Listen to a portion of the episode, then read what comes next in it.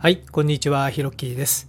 このチャンネルでは僕が経験してきたことをベースに物事の楽しい捉え方や考え方についてお話ししています。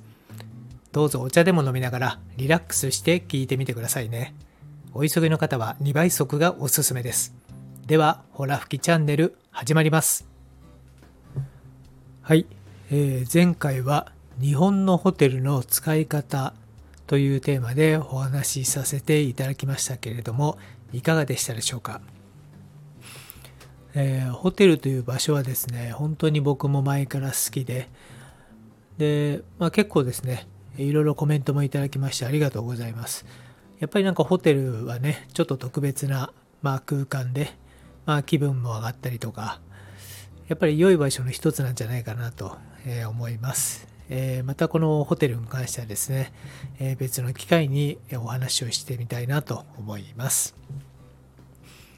で、今日はですね、えライブに初参加して気づいた3つのことというお話をしたいと思います。あの先日あのフォローさせていただいている方の何人かのライブにですね初めて参加させていただきました。でライブはあのいつか自分でもやってみたいなと思っていて、まあ、まずはね皆さんがどうやっているんだろうということをですね知りたくて、えー参加をしたんですけれども、えーただですねそこで大事件が発生しましてあのライブを聞きながらですねまあコメントだけしてまあ耳だけ参加みたいな感じでライブに参加しようと思ったらですねあんまりよく分かってなくてこうコメント欄のこう横にある、まあ、いわゆる右下にある参加ボタンあるじゃないですか。でそれを押したんですよね。そしたら、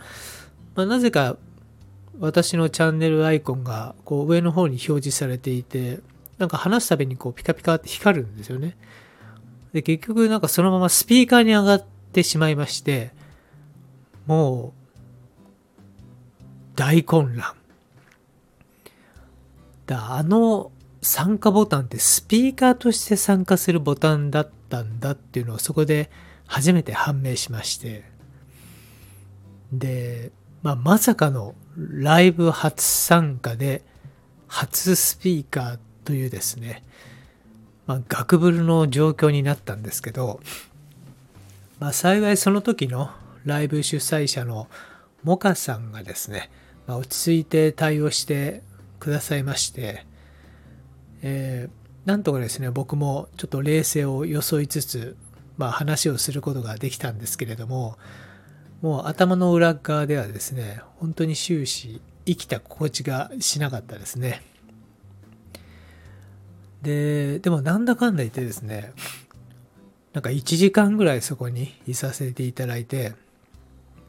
で終わった後にですね、まあ、あの主催の岡さん宛てに、まあ、お礼レターを送りましてでまあその後こう自分の中でですねなんか主催者よりもこれ話してしまってよかったのかなとか。なんかこれって土足でその人の、まあ、大事にしているチャンネルに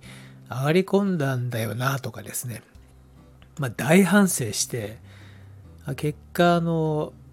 まあ、かなり寝不足でですね翌朝を迎えるということになりました。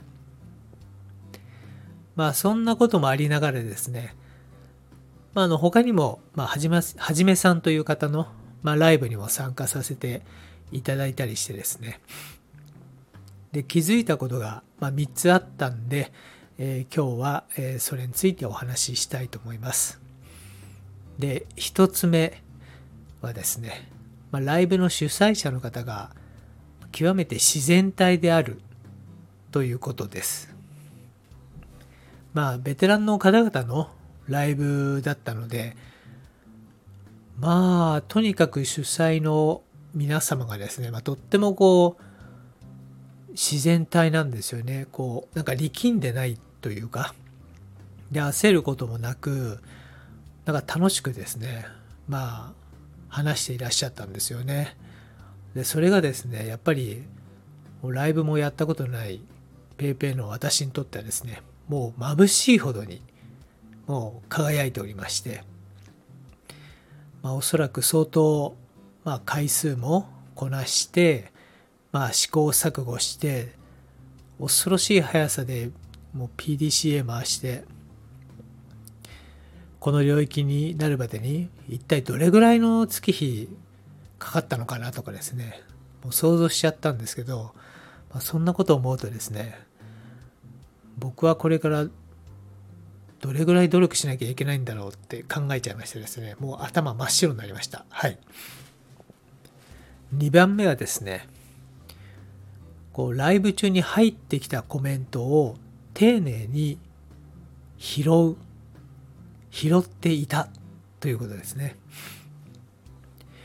これ読まれた方はですね読まれたその自分が入れたコメントをもう読まれたリスナーさんはやっぱり嬉しいものですよね。で、そのあたりをライブの主催者は分かってやってるんだろうなっていうふうに理解しました。で、これはあの Facebook ですとかインスタなどの他のライブでも、まあ、そうやるのが当たり前なんだろうなということも理解しまして、これってひょっとしてもう皆さん当たり前っていう認識だったんですかね。まあ、僕はやっぱり慣れてないんだな、そうなると、と思いました。はい。で、3番目はですね、自分はあまり話さない。主催者の人はあんまり話していないんだなっていうことが分かりました。まあ僕が今回参加したライブでは基本的にゲストや他のスピーカーにまあ、主に話してもらっていてですね、まあ、主催者の方は質問する形式だったんですね。で、あ、自分が話さないんだっていうのには、実は大変驚きまして、と言いますのも、そのリスナーさんはですね、そのライブ主催者の話を聞きたいんじゃないかなと思っていたからなんですね。まあもちろんライブの内容は、まあいろいろあってですね、主催者だけが話し続ける一人ライブもあると思うんですけれども、まあでもそんなレベルの高いことですね、もう今の僕には無理なので、なので、まあ、もしね、自分がライブをやる場合は、まあコラボライブか、まあ誰かをスピーカーに呼んでの方がやりやすいんじゃないかなと思いました。で、そしてその場合自分は質問しまくる側に回ると。いうことですね。で、えー、今回、えー、ライブに初初参加して気づいた3つのことは以上なんですけれどもで自分に質問しようと思います。ライブいつやるの？とえーとね、どうしようかな。これに関してはね、もうちょっと時間ください。もうちょっとですね、他の方のライブを見て、えー、研究して、ちょっと準備したいなと、えー、思います。というわけで、今回のホラ吹きチャンネルはこの辺で。よかったらフォローボタンを押してくれたら嬉しいです。また、ほぼ連動していないんですけれども、ヒロッキーの思考というブログもやっています。チャンネルのプロフィール欄にリンク先を記載してありますので、ご興味ありましたらそちらも見ていただけたら嬉しいです。